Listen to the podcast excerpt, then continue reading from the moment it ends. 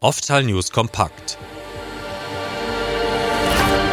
Das Wichtigste aus der Augenheilkunde in fünf Minuten.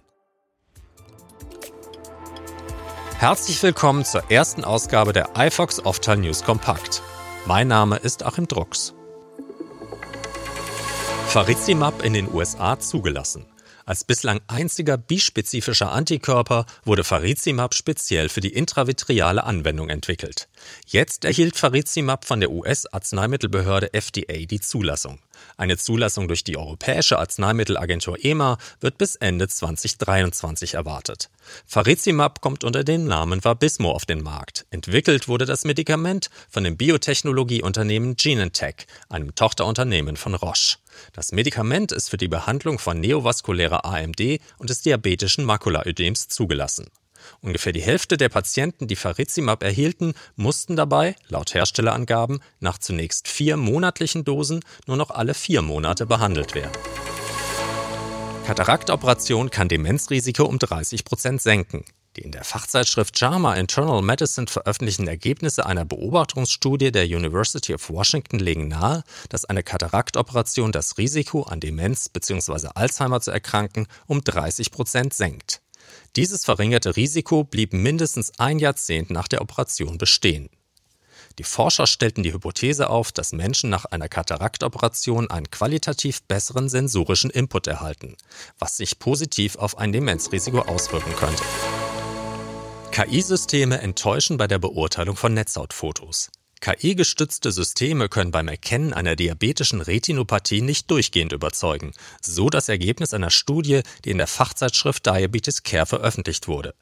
Die Sicherheit, keine Befunde zu übersehen, variierte stark, zwischen 51 und 86 Prozent.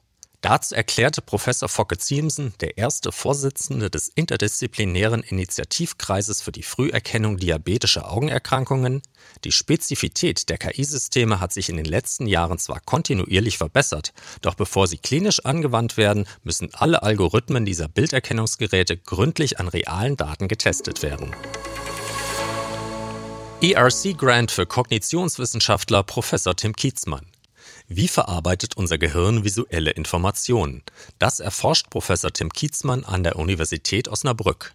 Für sein interdisziplinäres Vorhaben Time Towards a Dynamic Account of Natural Vision erhält der Kognitionswissenschaftler den renommierten ERC Starting Grant der Europäischen Union mit einer Fördersumme von 1,5 Millionen Euro. Methodisch wird Kietzmann vor allem tiefe neuronale Netzwerke nutzen, um die im Gehirn ablaufenden Prozesse auf Hochleistungscomputerclustern in komplexen Modellen zu simulieren. Erstes BGH-Urteil zum Einsatz des Femtosekundenlasers. Es ging um den Fall eines 79-jährigen Patienten, bei dem die Indikation zum Einsatz des Femtosekundenlasers bei Katarakt mit dem bloßen Hinweis auf sein vorgerücktes Alter begründet worden war.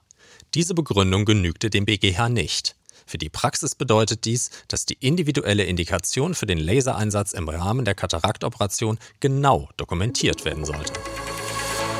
Neue Verbandszeitschrift der VDCO. Mehr als 50 Jahre war die Kontaktlinse die offizielle Verbandszeitschrift der VDCO.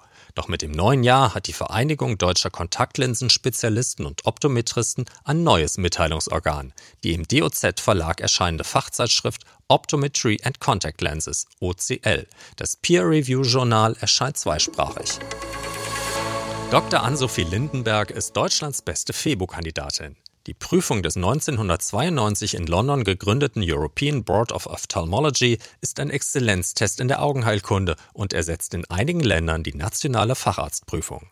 An der jüngsten Prüfung nahmen 531 Kandidaten aus 28 europäischen Ländern teil. Dr. Ann-Sophie Lindenberg schloss die Prüfung als Deutschlands beste und Europas zweitbeste Kandidatin ab.